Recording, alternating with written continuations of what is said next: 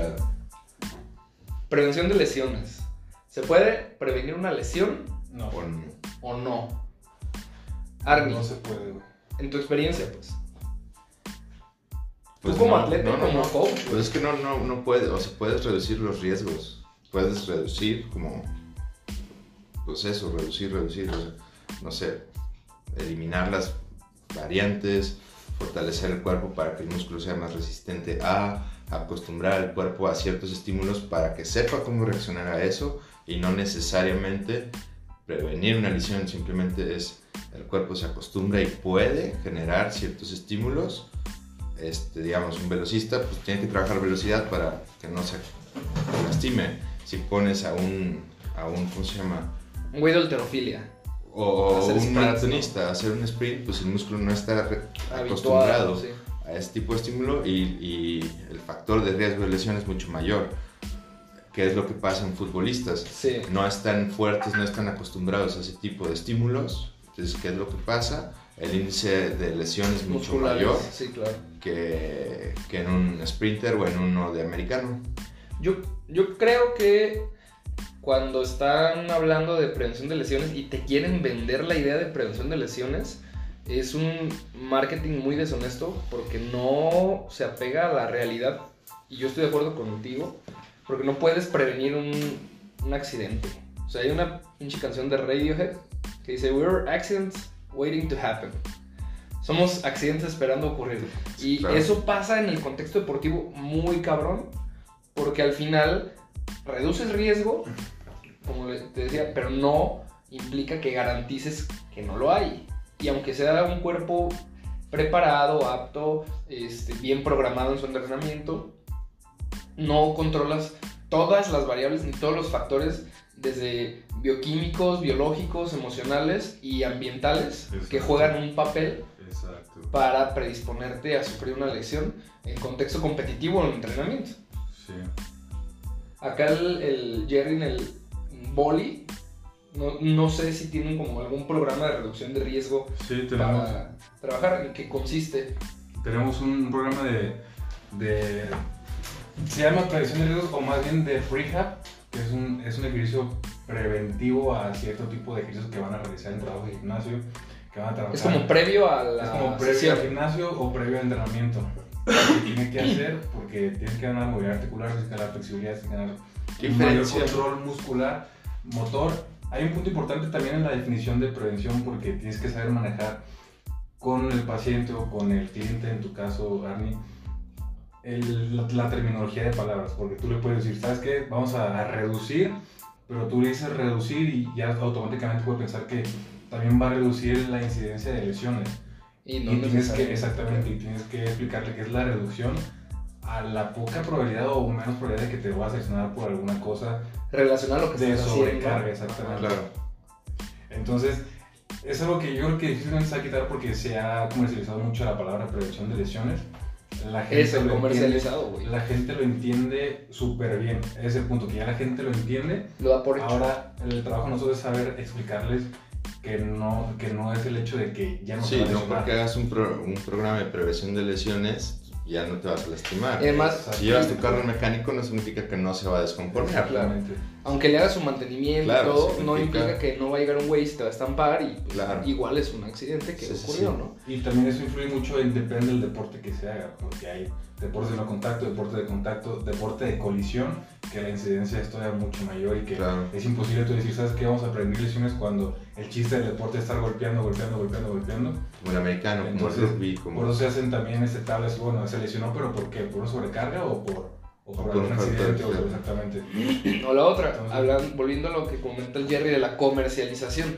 ¿Qué, qué están comercializando y masivamente a qué tiene acceso el atleta y la mayoría de entrenadores para entender eh, todo lo que implica reducir riesgo de lesión o comercialmente prevenir una lesión? Tu foam roller al final y estiramiento. Sí, claro. Y, es- y te venden eso como si fuera el factor más Pero importante. ahorita lo que hacen, Pero digo, no quiero quemar a nadie, lo que se está poniendo de moda más bien, que es tu sesión de presoterapia, súbete las botas, media hora, 150 pesos o tu 300 percutor, pesos. tu percutor este, y al o sea, final el eso, Thunderbolt, pero no exacto, y al final eso no es terapia, eso no es prevención de lesiones, eso no es, no, no está científicamente comprobado a, a, A un reducir riesgo de nada. Ajá. Exacto, en el tejido. Y eso, eso lo sabemos nosotros que somos personas de salud, lo sabemos perfectamente la evidencia que hay y la que no hay para trabajar en una, en Para una justificar o prevenir lesiones. Claro. Pero volvemos al tema que Luis habla hace un momento, que es la mente juega un papel súper importante en la lesión también.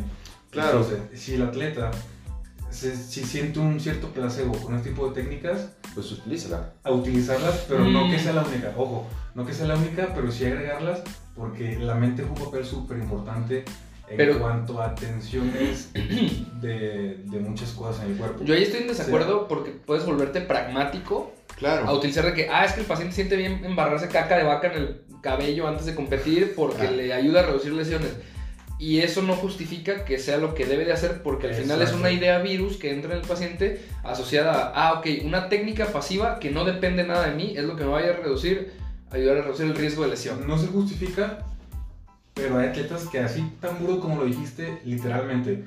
Hay, hay atletas que después sabes que si yo embarro caca, me siento bien embarrado de caca y voy a jugar. Y como tengo embarrado de caca, voy a jugar mejor. Entonces, la cabeza juega un papel súper importante. en- Bueno, pero ahí ya es gestión del propio atleta que Claro. decide hacer eso Exacto. más Lo- que del profesional que lo indica. Exacto. No, y lo otro es, Son cábalas. Ah, Eso ya es una Es cábala. lo que yo he dicho, es lo que yo estoy diciendo. como Jordan, Tú que como usaba los tú como mismos fisioterapeuta. boxers Exacto, siempre güey. de la universidad. Tú como fisioterapeuta, yo por ejemplo como fisioterapeuta, son técnicas que yo no les doy a mis pacientes, sino que ya traen arraigadas y les, oye, me preguntan, ¿puedo hacer foam roller?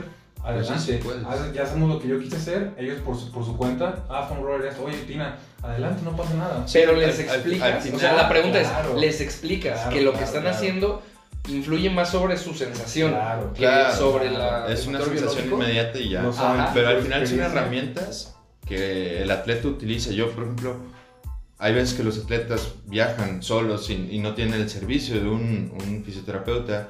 Y bueno, estas herramientas, el foam roller, el, el hypervolt, el- todo eso es algo que puede meter en la mochila y puede quitar esa sensación por lo menos de Claro. un día a otro. Sí, y después de un viaje largo, o sea, cosas que, que ah, neuromodulan A eso básicamente. voy, e- ese es mi punto. Que son cosas que sabemos que la ciencia todavía no, no, no lo avala, nosotros todavía no estamos tan seguros de hacerlo porque funciona. Al menos no de rutina atleta- y no con todos.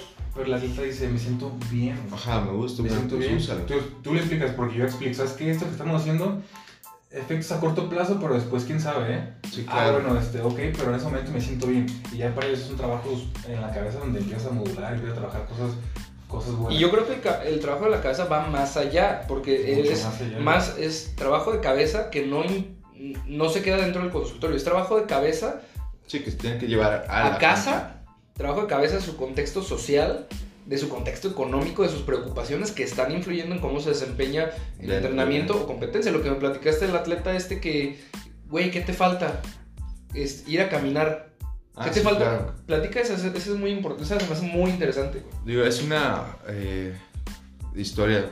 Yo, un entrenador con el que estuve trabajando un tiempo eh, tenía un atleta de Juegos Olímpicos de invierno y se pusieron a monitorear el descanso. Entonces, para él, para el atleta, parte de su rutina de descanso era irse al bosque a pescar.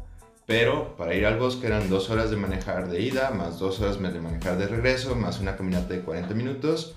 Entonces, el cuerpo de entrenadores dijo, pues eso es demasiado, es, una desgaste. carga, claro, es lo, una, lo considero como desgaste. exacto, es una carga pues de cuatro horas de estar sentado, entonces los músculos flexores pues van a estar tiesos, este, más 40 minutos de caminata, pues vas a tener cierta fatiga en sóleos, en gemelos, este, un montón de cosas. Pero ahí Entonces, asumieron exacto. desde el punto de vista puramente Desde- estructural y biológico. Desde el punto de vista fisiológico, biológico, asumimos o asumieron que iban a haber una fatiga. Cuando se, se- se vio el performance, empezó a bajar, a bajar, a bajar, a bajar. Entonces el entrenador le pregunta, ¿qué te hace falta? ¿Por qué no estás rindiendo? Y el atleta dice, coach, necesito ir a pescar. Necesito salir a la naturaleza. A mí Claro. eso es un despeje y me pone, ok, ve. Otra vez el performance empezó a subir a pesar de la carga física que pudo haber existido en estos Ajá. viajes de domingo, de salir, ir a escalar y regresar, Claro, volver y, a pescar. y- y, y ahí juega un papel importante la parte mental, que digo, no solo de la intervención terapéutica, porque bien pudieron haberle dicho, ok, te vamos a hacer, eh, en lugar de irte a tu caminata, cosas de, entre comillas, descarga, manual, Claro. hipervolt, preso, eh, flexibilidad y la chingada. Y esa madre no iba a cumplir nunca eh, la Sí, necesidad que tenía él de reducir estrés a través de una actividad extracurricular como Claro, o el hecho de disfrutar a tu familia, de Claro, salir. güey. Hay gente que le gusta ir al cine porque la cabeza se pone en ceros. Y es, también es una forma de descargar el sistema. Y son factores que al menos tú como coach y nosotros como oficios tenemos que tomar en cuenta para favorecerlos. Para Claro. favorecerlos más que eh, prohibirlos porque al final tú estás tratando con eh, personas, con entes que no solamente se desenvuelven en un contexto biológico, estructuralista, limitado a su cuerpo y cómo responde a estímulos físicos. Güey, eso solo es la punta del iceberg. Es un- Sí, claro. una persona con una situación eh, biológica, eh, psicológica, social, y con lo social incluye cultural, incluye eh, relaciones interpersonales, un chingo de cosas aparte. Sí, entonces volviendo al tema, es lo mismo entonces, reducir el estrés de la persona Claro. para que tenga un, un rendimiento mucho mejor. Claro. Entonces es educar al paciente con esas herramientas que estamos hablando, educarlo en el sentido de explicarle que no es lo que le va a quitar el dolor, no es lo que le va a hacer mejorar, pero si se siente bien, ¿por qué, por qué decirle que no lo haga si Es, es bueno, no lo, no ¿Cómo- lo quitas, explican? educas, permites que lo haga en medida de lo que es lógico, lo integras, pero no, al menos yo no estoy de acuerdo en que tú lo propongas como una intervención indispensable. No, no se propone. De hecho, creo que tú, Luis, y yo, y bueno, al menos Luis y yo, no, no lo proponemos como tratamiento. No es como Exacto. que vengas a terapia y vamos a estar media hora con home roller, ¿va? Vamos a estar 25 minutos con la hiperbolda y a darle. O sabes que Claro, este, y- 40 minutos con presoterapia y algo de estiramiento y como decir, no, pues ya siento que vuelo. Claro. Ah, sientes que vuela. Siento que, Cuando- siento que es como el dulce que le dan al niño después de la Exacto. inyección, güey. Claro, yo Exacto. creo que al final, o sea, al final esa es, es una manera de las clínicas o de los entrenadores de monetizar, porque quién dice que en una hora, o sea, que una hora es indispensable para cuando puede ser 15 minutos, cuando puede ser una hora y media. Totalmente. Y normalmente, por la estructura de trabajo que tenemos socialmente, pues es de 8 a 9, de 9 a 10, de 10 a 11. Sí, y eso como dices un 5 papel. minutos de descanso, bueno, de 10 a 11.55 en lo que llega el otro paciente y bla, bla, bla. Entonces, tienes que adecuar todas tus prácticas a eso. A lo sistematizado. Claro, a lo sistematizado. Digo, O sea, ahí ya, ya puede entrar a lo mejor en conflicto de Sí, lo ético de cada quien, de que, güey, a huevo tengo que llenar este tiempo con algo, tengo Claro. que, ah, ay, güey, pues deje... No, pero Cosas por que puedes delegar de tarea. O sea, que, yo me acuerdo Las hago aquí. cuando yo era atleta no, no existían las botas de presoterapia. Ajá. Entonces ibas a masaje, te ponían a estirar, te ponían a hacer cosas mucho más dinámicas. Claro. Y ahora, ¿en qué momento voy a una clínica, me acuestan, me pasan el hipervolt 20 minutos y me dicen 20 minutos en el, ¿cómo se llama? En, En la en las botas. Fin. Y ya terminaste y, a ver, espérate, ¿cuándo me vas a estirar? ¿Cuándo me vas a poner ciertos ejercicios de estabilidad? ¿Cuándo me vas a hacer, o sea, a sentir con tus manos? Por lo menos era algo que a mí me gustaba mucho. Que alguien sintiera, ok, aquí está un poquito tenso, pa, pa, pa, pa, pa, y te pasaba. ¿En qué momento se volvió tan industrializado y tan ajeno que pierdes ese contacto? Como, no sí, sé. y, a- y al final yo creo que la intervención del fisioterapeuta en un atleta sano es más de monitoreo que como Sí. tal de intervención. Sí, porque sí. se supone que el, eh, o sea, el coach debe gestionar las cargas y todo. A lo mejor tú entras en la parte de descanso activo, el tipo de actividades que puedes realizar durante una sesión de descanso activo, educativas y orientadas a mejorar ciertas características individuales del paciente, finas, muy, muy finas, muy particulares, ¿no? Claro. más, más en lo micro, si tú quieres, en el sentido de que, bueno, vamos a mejorar cómo el atleta mueve voluntariamente su hombro bajo ciertas circunstancias, cosas que no trabajas en tu tu daily día a routine, día. ajá, o en el mm, programas en tu micro, meso y ma- y macrociclo, ¿no? Sí, inclusive de ese tema, eh, ahí se está implementando un- una manera de, de hacer una recuperación activa, como dice Luis, en, en tú modificar la contracción muscular. Por ejemplo, un futbolista se mueve de una manera, ¿no? Entonces sus piernas se contraen de una manera muy diferente a la que puede hacer este, por ejemplo, en el waterpolo o inclusive Ya. en el básquetbol. Entonces, tú ponerlo a hacer una actividad a la que no está acostumbrada, su mecánica, está comprobado que sirve en una recuperación activa en cuanto Más a eficiente. Y rendimiento. eso es lo que Porque digo, hago, o sea, normalmente es lunes, martes, miércoles, jueves no es descanso, pero es una recuperación activa. ¿Cómo? Cambiando el, el- el- uno, el, el sistema energético en el que nos basamos totalmente, y dos, eh, ejercicios de movilidad, ejercicios Claro. de fuerza, Claro. ejercicios de Flexibilidad. estabilidad, dinámica, o sea, siempre, y siempre la pulsación baja, baja, baja, baja. Exacto. Enséñale tú a un paciente a, no sé, a, a jugar al golf y es un paciente que juega, no sé, voleibol, fútbol, obviamente no lo vas a enseñar a hacer alto rendimiento en golf porque se puede venir otro tipo de lesiones, pero sí modificar a lo mejor el reclutamiento de sus fibras para que aprenda movimientos nuevos y eso, Eso, ayude. yo creo que es eso, o sea, meter variables. Exacto, movimientos nuevos es lo que mejor le va a venir a un paciente que también está estresado mentalmente, estresado Claro. físicamente. Es donde Más mejor- lúdico, nuevo, nuevas habilidades por desarrollar, nuevas Y habilidades no solo por... motrices, cognitivas Exacto, también, exacto, para exacto. que generen nuevas conexiones neuronales. Y bueno, ahí entraríamos en otro, Sí, en otro claro. tema de debate. Y bajo esas circunstancias, digo, volviendo a prevención, creo que estamos todos de acuerdo en que se pueden reducir riesgos, Sí, claro. se pueden reducir riesgos intrínsecos, sí se pueden reducir algunos Sí. extrínsecos, pero nunca vas a estar exento de. Y al menos desde mi punto de vista creo que lo más importante es el buen, el buen descanso, la buena gestión de las cargas de trabajo y la parte nutricional. Esas son para mí como las, el, el top Claro. de reducción de riesgos intrínsecos. Hay un podcast de Tim Ferris donde entrevista al trainer de LeBron James, no, Mike. Ay, no Michael Boyle. No, no, no. ya sé no recuerdo su, su, su Ni apellido. pedo. Pero eh, él dice que, el- que la mejor recuperación que tiene este LeBron James es dormir de 9 a 10 horas diarias. Güey, está. Entonces de está huevos. cabrón. Y hay otro estudio, de hecho, hace poquito bromeamos nosotros de eso, que el mejor recuperador chocolate milk. Ah, sí, Claro. sí. Me Nutrición al final. Claro, ¿no? sea, Me pregunta a mí un entrenador que está a distancia de mí, este, me dice, oye, necesito que vengas precisamente para eso, para darnos un, un pequeño curso de prevención de lesiones, algo de vendaje. Y tú, güey. digo, a ver, duerme. digo, Sí, exactamente, a ver. ¿se Sí. puede hacer algo? ¿Se puede hacer algo? Empieza a Exacto. decirle a tus niñas, y esto es en serio, le dije, porque lo, lo veía como broma. Diles que duerman bien, que descansen bien, que coman bien, y con eso vas a tener ya casi el 100% para que el rendimiento suba en tus Claro. Y yo creo que Si una no, de las... si no dosifican ¿Y cómo, parte, lo, cómo logras esa parte de duerme bien? Güey, Es que eso, edúcalo. es- Por- que no, y poniendo goals. O sea. ¿sabes? Quiero que en esta semana me duermas 48 horas.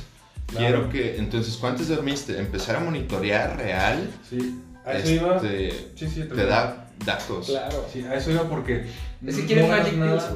No ganas nada tú a decirle, duerme tantas horas y come esto y esto. Tienes que saber Sí, cómo sí, adherirlo a, a, A que esa- a ese pueda- hábito, a formar hábitos. exactamente, Claro, formar una pueda- rutina antes de dormir, quitar los aparatos o la luz azul, no estar expuesto a, a, no sé, tantas cosas. No recuerdo el estudio, pero es uno donde demostraron cómo atletas que duermen menos de 6 horas sí tienen mayor tasa de incidencia en lesiones. Sí, sí, Sí, sí. Menos de 6 horas y dices, güey, es lo que duermo diario. 6 horas, ¿no? O sea, 6, 7 horas. ¿Quién duerme sus 8, de 7 a 9 horas? Nadie. Sí, por el ritmo de vida que se lleva. Y a lo Sí. mejor tienes la oportunidad de hacerlo y, Y no, no lo haces. haces. Y un Claro. atleta tiene la oportunidad de hacerlo y no lo hace por hábitos, modus vivendi. Simplemente por estar en el celular. Sí, claro, güey. Estudio, en otro Instagram. estudio ahorita que mencionas eso, que mencionaba, digo, no es un estudio, es como un, un escrito de, no, no recuerdo el autor, Una opinión de experta. Ajá, que mencionaba este, el por qué salen nuevas herramientas para la reducción de lesiones, en este caso lo que hablábamos, presoterapia, este, hiperbol, no sé, tina de hielo, etcétera, porque ha cambiado la forma de vida de todas las personas. Entonces, se quiere recuperar es- ese, esa pérdida de sueño, esa pérdida de, de, pues sí, de recuperación en el sueño con técnicas Pasivas. exactamente. Donde no involucra Entonces- esfuerzo del paciente. Entonces decía, bueno, yo creo que están sacando nuevas herramientas porque ha cambiado tanto el estilo de vida de las personas que ya no duermen igual, lo que mencionó, ya no duermen Pero el igual. peor es que no comen cambia la fisiología. Cambia el Claro, estilo de vida, pero la exacto. fisiología es la misma. Exacto, entonces están buscando herramientas para trabajar en vez de descanso como que sea una recuperación. Y pues realmente vamos a platicar, no es lo que te va a recuperar al atleta realmente. Ni lo que va a evitar. Exactamente. Conclusiones. Descanso, alimentación, gestión de cargas, trabajo técnico, principales para mí eh, componentes de la reducción intrínseca de lesiones. Sí, llegar a eso, movimientos nuevos que no haga atletas. no Claro, variable. Variables. Variabilidad muscular, muy, muy buena. Cool. Sí, un, un- algún- algo, algo, Algo rápido, algo rápido. Para cerrar. Una anécdota. Hay, un- hay un estudio que se hace en la Premier League donde, donde mencionan que, que en los primeros minutos, del, del minuto 1 al minuto 20, hay mucha incidencia en lesiones. Pero también se ha, se ha, se ha comprobado que son en partidos de alto estrés emocional. Ya. Por ejemplo, un partido de Manchester United contra, no sé, Liverpool. En finales de. Champions, ¿no? Exacto. No es como que Entonces, juegue... Fac- ah, otra, la conclusión, factor emocional y social. Claro. Por eso, por eso Saber manejar las porque Estrés, porque la mente juega un papel muy importante y, y la mente, como decíamos al principio, un papel muy importante en cuanto a que se pueda lesionar a un atleta. Entonces, no es, no es nada extraño que en ese tipo de partidos la incidencia suba de lesiones, ¿saben? ¿Sí me explico? Y justamente en los primeros minutos es como que manejan un estrés muy fuerte y ¡pum! Revienta Claro. algo que ve por ahí. Cambia mecánica, cambia Exacto. nivel de tensión asociado a cuestiones de Y no estrés hormonal. también cuestiones bioquímicas. Sí, sí, sí. sí. Aumenta el. Testosterona, cortisol, Exacto. o sea, cosas ahí. Exactamente. Hecho, chavos, Cool. nice. Y queda mucho por la próxima hablar. semana. Luego- Ja. Luego hacemos más cochinadas. de 20 minutos, rapiditos. Vámonos.